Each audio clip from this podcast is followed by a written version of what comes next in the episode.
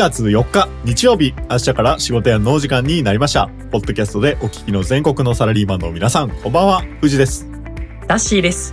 この番組はごくごく一般的なサラリーマンの僕たちが明日から長い一週間を迎えるあなたの心を癒すべく社会人生活にまつわるトークをはちゃめちゃにお届けしていこうという番組です。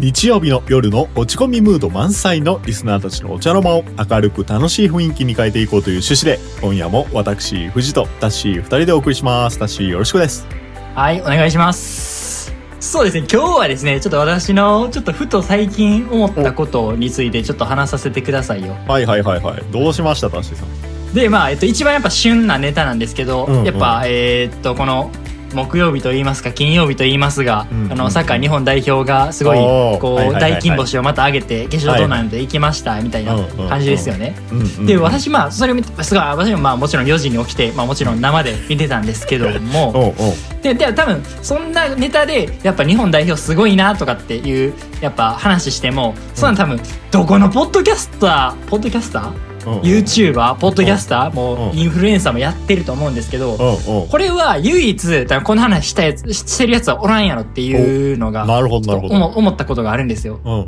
その、それふと思ったのが、うん。あの、やっぱみんなそれぞれやっぱ人間なんで、うん予定ってあるじゃないですか。うんうんだから例えばこれ日本代表の人も、これ要は決勝トーナメント行くことになったから、うん。これカタールに、これだから今1週間か2週間、この滞在延期になる、滞在を延泊になるわけじゃないですか。ああ、なるほどね。はいはいはい。そしたら例えばそのあれって確か代表選出されるのが、うんでうんうん確かに10月の末ぐらいやったから2ヶ月前ぐらいじゃないですか。ああ、ってな,、はいはい。なってなると例えばや例えばやうんうん。例えばそのラライブとかその音好きなアーティストのなんかライブとかあるじゃないですか。ありますね。まあ、例えばと俺もう全然分からへん分からへんから結構古いアーティストになるけどそのビーズとか、うん。あとはなんか嵐とかのそういうライブの予約って全然取れへんって言うじゃないですか。ああ、らしいですね。いやそうなってくると例えばそこでこう日本代表の選手があそのちょっとアーティストのやつ行きたいなって思って 例えば12月の3日や2日に例えばその予約してたとするじゃないですか、うんうんうん。でもこれサッカー日本代表で選ばれてもうた。でもそれやっぱ離脱そんななんかライブ行きたいから離脱しますなんて言えへんからあこれまあじゃあもうライブの方のチケットはもう誰か知り合いか誰かにこれちょっともう借りに行ってきてみたいな感じでちょっと譲るんかなとかって思ったりししたんですよ。おーおーおーおーでもっていうふうに逆算すると、うん。こうワールドカップ日本代表に選ばれそうな選手っていうのは、うん。そこあの12月のさその11月末から12月のその初旬にかけては、うん。うん。一応フリーにしてるんかなみたいなことも思ったりしたんですよ。なるほどね。うん、でそれでまあまあ別にそれってまああのワールドカップ日本代表に限らずに例えばあのうん紅白歌合戦にまあ出そうな人 たた とえ例えばそのほらこの前ゲストで来ていただいたしのさんとか。はいはいはいはい。あの人らは、あの人らは、だから、え確か、ハードル上げたあのな。確かあの、は発表ってあれは10月の、確か頭ぐらいか、11月、どっちだっけな、それぐらい確かあるじゃないですか。うん今年は出ますよ。でもそれで、でも結構12月31日の、あの、年末の予定って、結構その、なんか、そのなんか実家の親とかに「あ今年の年末年始はちょっとはいあのあの一緒に過ごすから帰るわ」みたいなこととか正月は一緒に帰るわみたいなこととか結構もう8月か9月ぐらいに言ったりすることあるじゃないですか。ありますね。はいはいはい。まあその親もそのもちろんおおせちのどれぐらい作ればいいとかそんなのあるからね。それを考えると、そういう、なんかそういうちょっと候補者になってる人は、その、予定、あ、開け、あそこ開けたりしてるんかなみたいなことをちょどう、どんな感じでそこの予定を組んでるんやろみたいなことをちょっと思ったんですよ。はいはいはいはいはい。で、なんかお俺は結構、まあその、全部2、3週間前ぐらいに予定しか、まあめっちゃ長くて 1,、うん1ヶ月前ぐらいに予定しかそう組むことがないから、うんあれやけども、ちょっとその辺のみんなそのスケジュール感覚ってそのプロのそのアーティストさんやそういうサッカーまあスポーツ選手たちはまあどういうふうに考えてるんやろうなっていうふうに思ったっていうのがちょっと私がこのサッカー見ながら思ったことでございました。いや、あの、そのサッカー選手の例で言う、うんいや、富士の個人的な今のサッシーさんの話を聞いての、あの、うん素朴に思ったことやけど、うんサッカー選手の場合、一応その大会に出出場してるわけですよね。で、うんうん出場して、勝った場合、負けた場合、まあ大きくこの2つで、まあ、分けて勝った場合は一応その日程が埋まるみたいなそうそういうことじゃないですか。だから、なんとなく、まあ、スポーツ選手のその考え方がよくわからんのやけども、基本的にスポーツ選手ってなんか、というす、あの、勝つ前提というか、いやもうそんなん勝って、例えばあの、甲子園行く選手、あの目指してる選手とかも、うんうん。あの、甲子園の日程は、もう甲子園行くもんやとして、まあある程度もう、ほんまに弱小とか言ってよくわからんけど、それなりの競合のところ、もう、甲子園本気で目指してるようなとこって、まあなんとなくその甲子園もありきで、うん。あの、要はそれぐらいの気持ちでやらなあかんやろみたいな、あの、気持ちでやってんのかなっていうのはなんとなくわかるんやけど、あの、タッシーさんがその次に出した例の、紅白歌合戦の場合は、なんかみんながみんな紅白歌合戦をもう音楽のその大舞台というかさ、目標にしてるわけでもなく、なんかその、うんあら、紅白選ばれましたわ、みたいなぐらいの感じやから、いきなり31日の予定がパッてこう入ったら、うん私？僕？みたいな、そういうパターンはあるんかなっていうね、ちょ感じはちょっ。とごめんなさい。その年末ちょっと、あの、家族で、その、ちなんかその、やろ。初詣行く予定あるんで、ごめんなさい。ちょっと私出れません、みたいな出れません感じのこととかさ、あの、おかん、おかんがおせち用意してますねんとかさ。多分あるんやキャンセル、そういうキャンセル多分あるんやろうな。いや、あると思う。いや、それはあながちあんのかなっていう。いや、スポーツの場合はルートが決められてるから、なんとなく、ここ目指してますみたいなのが。だからまあ、それありきで勝負しとかって逆にさ、なんか、その時に予定入ってますって言ったら、なんか監督に怒られそうやん。なんかさ、いやいや、お前はそこを目指してやってきたんちゃうんかいみたいなさ。あもも森保監督に胸ぐらつかんで、おらーっつったら言われそうやもんな。いや、言われそうやん。なんか、いや、お前はなんや。なんか、そのトーナメント2時なら、1時2時とかあるんかわからんけども、お前は2時決勝トーナメントを目指してなかったんかいみたいなことを言わ、言われかねないところはあるけど、例えば紅白の予定がな、えー寸前で発表されてやね、まあ寸前で発表されることはないかもしれんけど、まあ紅白の予定が、あの、事務所からね、あの、何々さん、あの、今年紅白出演になりましたんで、言った時に、えうん。紅白のタイミングちょっとあの家であのおせち作らんとダメなんですけどみたいなこう話になってしまった時に事務所に「お前は紅白歌合戦を、ね、狙って今までやってきたんちゃうんかい?」みたいなことはさいやそれはちゃうやろうと。音楽の場合は別に紅白歌合戦が全てじゃなくて いろんなツアーがあったりとかいろんな音楽制作で CD 出したりとかさいろんな活動がある中でないろんなアウトプットの場があるわけですよ、まあ、YouTube の撮影があったりとか。それで「紅白歌合戦を目指して頑張ってきたんちゃうんかい!」みたいなことにはならんからうんうんうんそれ大変よなって。いやそこは予期してない場あるやろうなと。まあ、いうのが、えー、富士の素朴に思った感想なんですけども、あの、この番組一応あの、タシさん、明日から仕事やんという番組でございまして、はいはい。ね、明日からの、ね、あの、一週間頑張るサラリーマンに、えー活力を与えられましたでしょうかね、えー今のトークでね。そうですね。はいはい。であまとだからその逆にさ俺らサラリーマンなんでだから俺、うんもしな何がその奇跡が起こったかもし俺日本代表に選出されてたら、うんあごめんなさいちょっと平日は厳しいです。って俺断ってましたね。あだからコスタリカ戦はギリ出れたんですよ。あれ確かに日曜日のあなるほど19時ぐらいからあったのあの試合だけは出れますけど、うんちょっと他の試合はあのちょっとあの会議とかいろいろ入ったりするんで ちょっとき厳しいですっていうような感じでキャンセル出してましたね、はいはい。だから僕らで言うとあれですね、あの、本ちゃんのあの、ラジオね。あの、ラジオからお声がかかった時に、あの、平日やったら、すいません、あの、仕事が こんなこと言うてたら呼ばれへんわ、そら。はい、という行きましょうかことで。はいえーと、2022年、もう、タッシーさん、えー今日入れたあと2回と、えーいうことで、えー今週もね、えー頑張っていきたいと思いますけども。はいえーでは、本題の方に進みます。このポッドキャストでは24時間休みなしでリスナーの皆様からのメッセージや質問、感想などを募集しています。ご応募は Twitter、ハッシュタグ、明日から仕事やまるでつぶやいてください。また、SNS のダイレクトメッセージやお便りフォームからも受け付けています。詳細やリンク先は私たちのポッドキャストトップページをご覧ください。はい。では早速、最初のコーナー行きましょう。ダッシーお願いします。はい、お願いします。の前に、まあ、その、お便りだけでなく、年賀状もお待ちしております。はい、お願いします。ダシーフジの俺的ニュース。さあ始まりました。俺的ニュースのコーナー。ここでは一般のメディアでは取り扱われないような小さなニュースを3本取り上げダッシーやフジの独自の視点でお話をしていくコーナーです。ちなみに私たちの私生活や身の回りで起こった出来事について取り上げることもあります。では今週取り上げるニュースはこちらです。俺的ニュー緊急対策が功を奏しました。タッシー氏の家にある観葉植物が成長し全体が葉っぱの重い方に傾いてきました。そして傾きにより片側の根っこが見える状態となってしまいました。これにより十分な栄養を根から得ることができず葉っぱの一部が枯れ始めていました。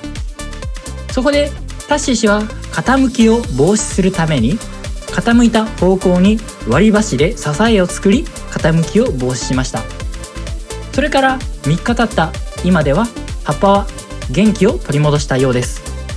植物も人間も栄養が大切です。タッシー氏複雑な感情になりました。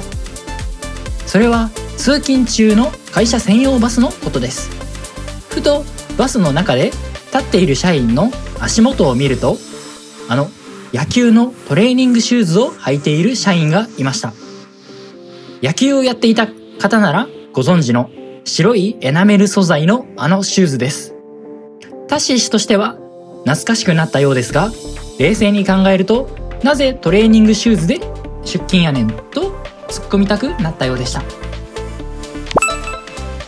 メガネのレンズの進化についてです。タッシー氏はメガネを新調するためにメガネ屋さんに行きました。そこで視力を測定しレンズを選定していたところレンズの厚さは元々の料金の中に含まれていることが分かりました。というのも5年前に購入した際にはレンズを薄くするために追加料金が必要だったのですが今は元々の料金に入っていたため驚いたとのことでした要はメガネ屋さんにしてみれば今ではレンズの厚さ調整なんて朝飯前ということです今週の俺的ニュースは以上になりますほう。これメガネってこれレンズ調整ってお金いったんですね。そうなんですよ。ごめんあ、その世代ですか。そうなんですよ。お金いったんですよ。え？そうなんです。いや、富士もなんか、いや、当然5年前にはもう当然メガネをね、富士も、もう、もう、使ってかなり経ってたぐらいなんで、うんなんならもっとその前からメガネの購入ってもう、ね、うんもう10年ぐらいの付き合い、もうもっとか、10年以上のメガネのとの付き合いですけど、うん。あれそうやったっけっていうのが、今、今の原稿ね、タッシーさん読んでくれた原稿をよあの聞きながら素朴に思ったんですけど、これちなみに、まあ覚えてたらいいけど、だいざっくりどれぐらいするとかって覚えてる？した？いや、あの当時。本当に、もう買い、いや、多分5、6千円やったと思う。え、そんなすんの？うん。え？で、まあ俺そんなそのあのメガネかけるタイプ、コンタクトしてるから、そんなメガネのタイプじゃなかったから、まあ別にその5、6千円もかかるんやったらもう、まあ家用やし、まあええわと思って、どうせコンビニくらいやし、ええわと思って、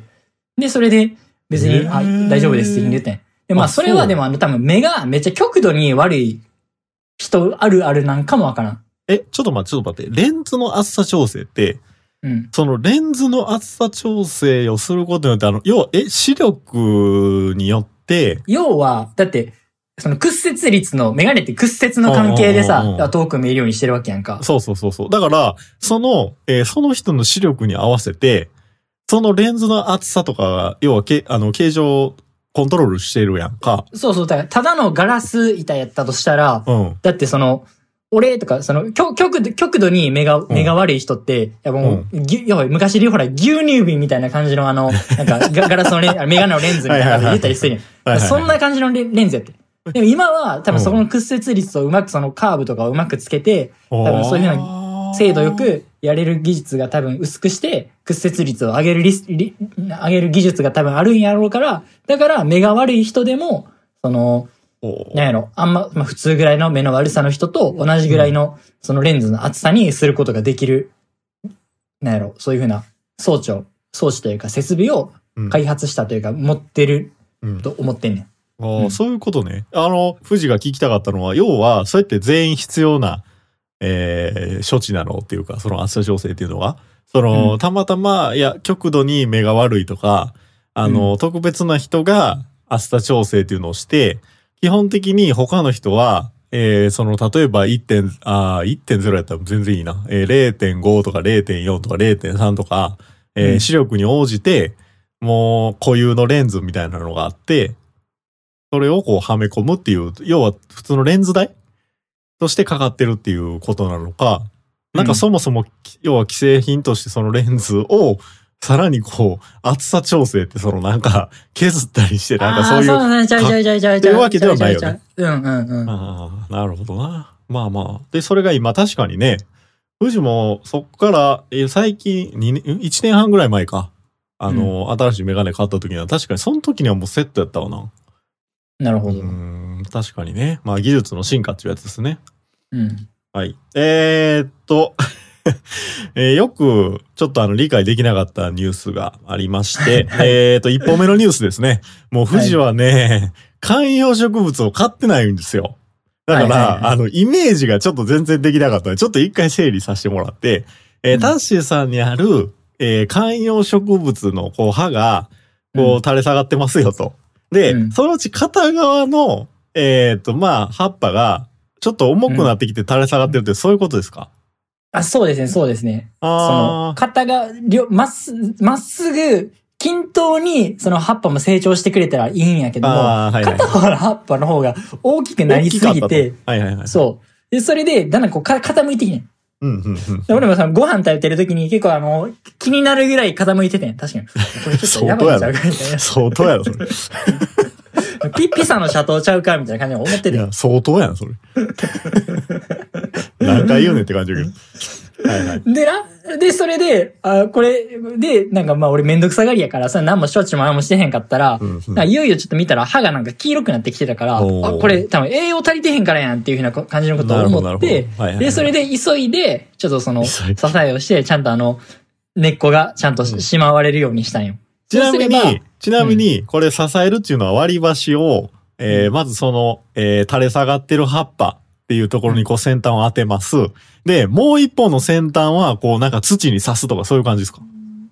それともなんか枝にこうまあ突っかける。葉葉っぱと葉っぱというか、まあ、く茎やね。あの、あ一番茎太い、くく茎のところを、先端を当てて。傾いてるから、そうそうそう、先端を支えて、うんこうまっすぐ立つように、うんうんうんうんこ。の、支えてあげたっていう感じかな。あーで、え、その、もう一本のは割り箸の先端はどこにあるんですか？土？あの、うん、そうそうそう、土に刺して、刺して、で、あの、垂直にこう、端があるような感じですね。地面に対してね。そうそうそうそうそうそう。ああ、なるほど、なるほど。で、支えて、えーえーまあ、それ支えてたらあれなんですかね。その育ち方とかまたこう、あの、垂れ下がりがちょっとどんどんマシになっていくみたいな。そうそうそう、普通に、だって茎の部分はマシに、あの、まっすぐ、うんうん立ってるから矯正、矯正されるわけですね。そうそうそうそう。うん。歯の矯正みたいな感じですか？あ、そうそうそうそう、そんな感じ、そんな感じ。はいはいはいはい。よくわかりました。はい、えー、2本目、えー、最後のニュースですけど、えー、タッシーさん、あのー専用バスに乗ってたら、えーうん社員の、まあ、靴ですね。うんエナミルのトレーニングシューズって、富士も確かにあんま見えひんなっていう感じなんですけど、あれなんですかあの、会社帰りに野球したいんじゃないですかね、その、その方。おーでも服装は、なんかあの、普通の、うんなんかまあなんか着てなかったジャージというか、あの、ジそういうの。ャージじゃなかったけどな、会社のカバンやったし。なんかバットの入れ物とか持ってなかったんかいな。あ、細長いケースね。そうそうそう。懐かしいな、あれ。で、あの、カバンもエナメルで、うんなんとか、なんとか高校とか書いてなかったかえら、あれ、懐かしいな。なんとかハイスクールとか言ってね。何の話やねんね。そんなわけあるかいとあと、だカバン見ても分かりやすさあるやん。その、あるある野球、野球しかないブランドってある。メーカーってあるあるあるある Z, とか、あの、SSK とか。あの辺のカバン持ってたら野球や、野球やってる人やなって分かるやん。ナイキとか、その、水野とかやったら、まだその確違うスポーツの、バレーボールとかそういうバスケとかでもあるやん。でも、その、Z とか SSK とかやったら、あ、あの、野球やってる人ね、まあソフトボールはあるかもしれないけど、その辺の人やな、みたいなこと思ったりするやん。懐かしい。SSK 懐かしすぎる。ということですね、えー、今週のニュースはここまでしたいと思います。以上、俺的ニュースのコーナーでした。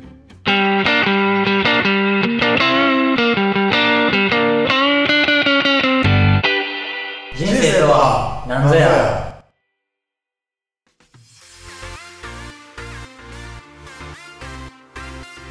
続いてのコーナー、社会人あるあるこんな時どうするのお時間です。このコーナーでは藤田氏が社会人生活で頻繁に経験するようなあるある出来事について取り上げ、その後の対応や処置についてトークを展開していこうというコーナーです。すでに同じようなことを経験するの方で、僕たちのお話に共感してくれる方がいれば、あ、わかる、それな、等のお声や感想をつぶやいてみてください。お待ちしております。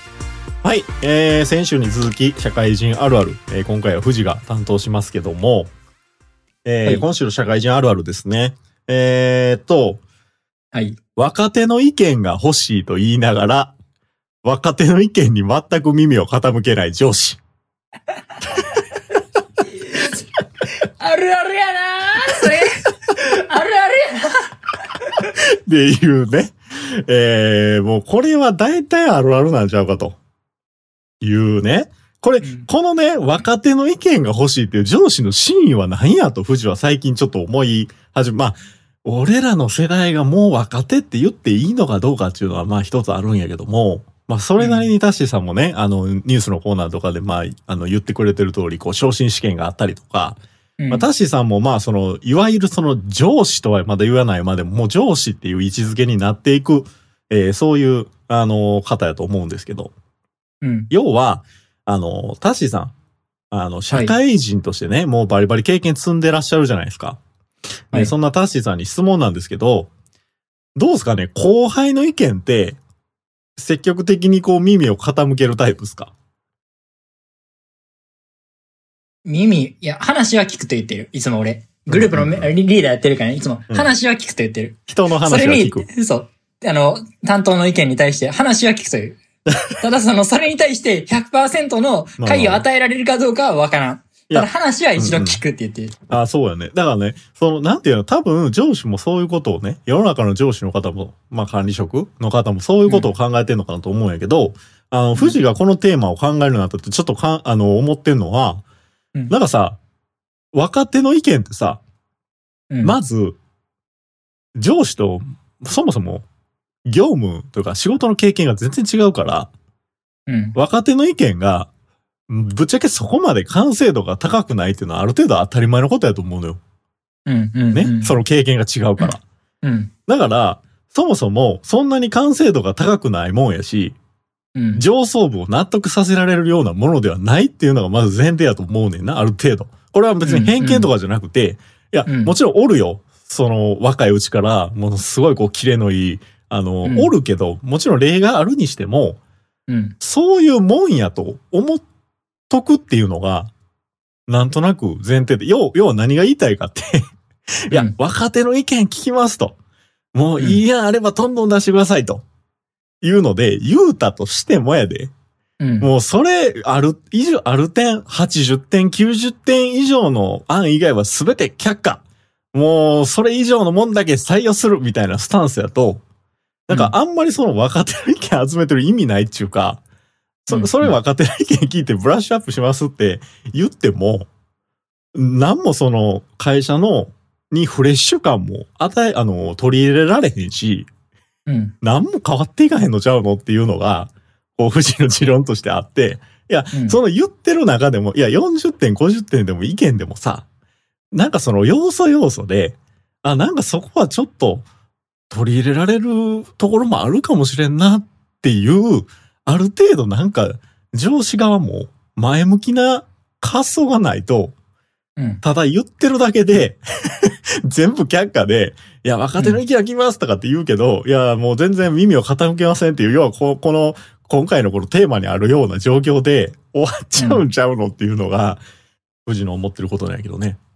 いや、思うね。うん。まあその、自分が期待していた結果が得られないっていう。感じになるのが嫌やん。でしかもさ、別に若手の意見聞きますって言ってさ、まあ意見聞いてくれるんやろうけどさ、うん俺らが求めてるのってその意見を聞いた上で、それを反映した行動をしてほしいっていうふうなことやん。いや、別に意見聞くんやったら俺らも聞けるからさ、まあ、その、のあの、それ、し新橋の飲み屋行ったらいいからさ。まあまあ、だからその、だから、まあ、俺はそのどちらかというと、あ意見を聞くっていうより、まあ、その困りごとの相談とかで、なんかその適切な道へ導いてほしいとかっていう時に。で、それで導いてくれずに、説教になる人がいるやん。それあがー、そうなってしまったら、もうその人のとこ行きたくなくなるやん。おるな。うん。おるおるおる。とか最近あったんが、その、スステップアップコミュニケーションって言って、あの、自分のキャリアについての、ほら、まだ、。中堅ぐらいか、今度、その、その上上司と面談するでさその人の、まあ、その人の武勇伝に結局なっちゃうパターンって多いやん。あるまあ。そのステップアップやから、まあその上司の今までのその道のりみたいな、武武勇伝、武勇伝みたいな感じのああ、そうそうそうそうそうそうそうそう。で、俺らはまあもう仕方ないから、あの、上司かっこいいっつってさ、あの、もうそんな感じの持ち上げるしかなくなるやん。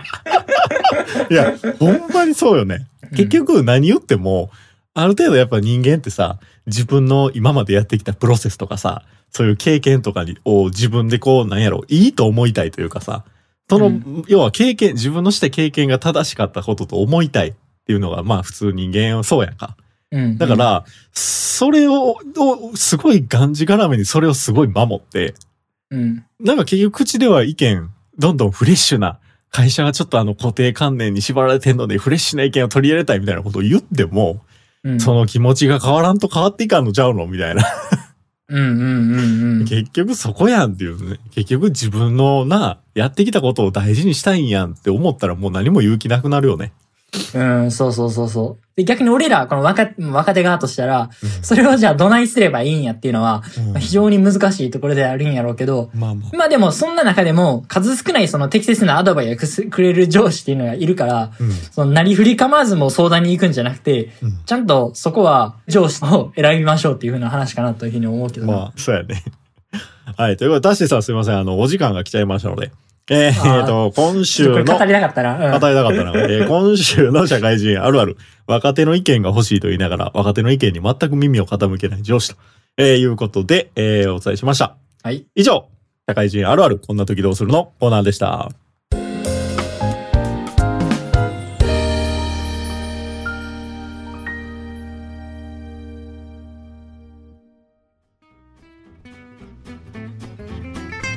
さて、続いて、えーお便りのコーナーです。ツイッターのつぶやき、あるいはお送りいただいたダイレクトメッセージから紹介します。えー、ちょっと早速いきますね。えー、タッシーさんすいません。あの、ちょっとあのね、紹介がね、このあの、お便り遅くなってしまって、ちょっとあの、2ヶ月前ぐらいにいただいてたやつなんで、えーちょっとあの、前の話にも入ってるんですけど、ちょっとあの、紹介させていただきます。はい、お願はいいします。。SNS ネーム、えー、若さんから来ております。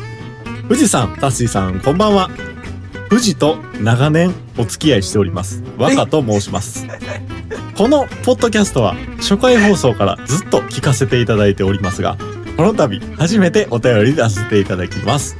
私は飲食店で働いており、月曜日が休みになることが多いので、休み前に明日から仕事やんを聞いているのですが、疲れが溜まった仕事の帰り道にお二人の声をぼーっと聞きながら癒されています。いつも楽しい企画ありがとうございます。タッシーさん、はじめまして。この度、誕生日を迎えられたそうで、おめでとうございます。ところで、一点だけお伝えしたいことがあります。富士山からの手書きの手紙をもらったそうですが、これは富士山の上等手段です。気をつけてください。かれこれ、2、3年このやり、やり口は変わらず、私もたくさんもらってきました。かっこ、フォーマットはほぼ変わらず。さて、長くなってしまいましたが、末日ながら改めてお二人の番組が世の中のたくさんの人に喜ばれ、親しまれる番組となることを期待しています。これからも頑張ってください。はい、えー、ということで、ものすごいあのね、思いのこもったメッセージをありがとうございますということで、あの、富士の知り合いの方がちょっと一通、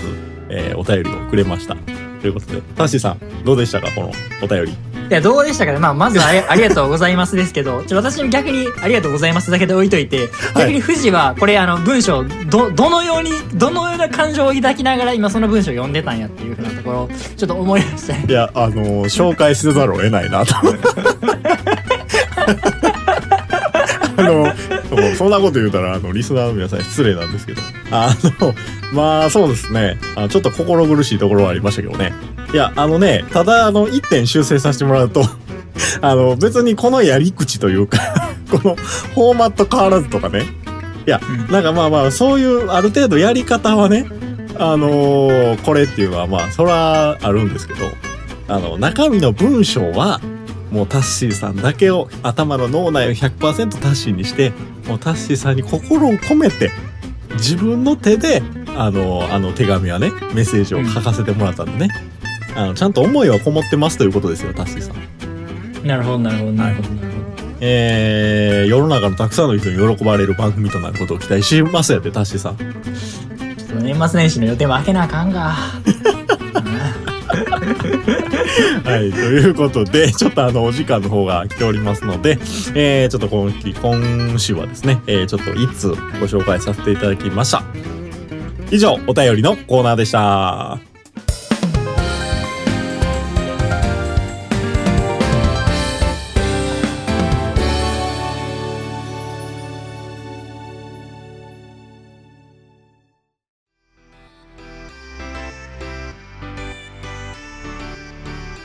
番組もいよいよお別れのお時間となりました。ということで、えーと、オープニングにもちょっとっと話した通りですね、えー、もう今週と来週で2022年の配信が、えー、一旦、えー、終了と、え、いうことで、えー、2023年はですね、ちょっとあの、まあ、バージョンアップというのか、リニューアルというのか、ちょっとまた新しい形でお送りしたいと思いますけども、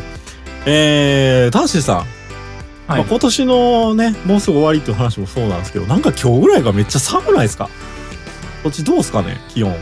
いや、そうですね。今日というかまあ、今週ぐらいから結構寒くなってますね。うんちょっとまだこれうんダウンで収録せなあかんなってくるで、俺。ああ、そうですか。確かにそんな話してましたね。そう、去年、去年ね。あの、今ダウンでやってますみたいなオープニングがあったんやけど、あのさ、だって今、あの、富士が住んでるその京都、今、外の気温4度やからね。あ、そんな寒いんや。4度やで、今。4度で、へで、うんえー 今朝、今ちょうど収録してる時間で4度やけど、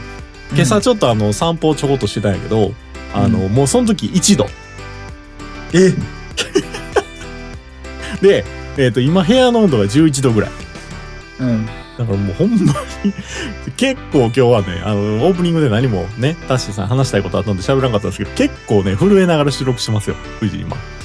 おおなるほど、なるほど、なるほど。ブルブルブルブルしながらね。じゃあ、この後ちゃんと暖房つけて、で、は温かい飲み物でも飲んで、ちょっとはい体調を整えてあげてください。はいありがとうございます。ということで、えー、ほんまにね、えー次回で最後ということで、タッシーさん、ちょっとまだ忘年会とかね、えー新年会とかその辺、まだやるんですかね、僕ら。ね。あ、そういう、はい、あの、もう裏で企画してるじゃないですか、裏でちゃんと。うんはい。まあ、はい今回はちゃんと無事開催されるのかということですけども。はい。まあね、えー皆さんもちょっとあの寒くなってきたのでですね、ちょっとあの暖かくしてね、えー、ちょっとあのコロナとかもやっぱインフルエンザとかも結構流行ってくる感じもね、ちょっとそういう気配もしてますんで、ちょっと体調には気をつけて、えーやっていきましょうということですね。はい、えーと、じゃあ、えー今週のね、えー配信も ここまでとしたいと思います。えーと、次回の明日から仕事やんですけど、えー今年最後の配信ということで、えー俺的ニュースとプライベート出張で、えーこれってあれですかね、タッシーバージョンの、え3本立てでお送りしたいと思います。えー今週も最後までご視聴いただきましてありがとうございました。ありがとうございました。それでは明日から仕事やん、今週も元気にいってらっしゃい。ここまでのお相手は藤でした。タッシーでした。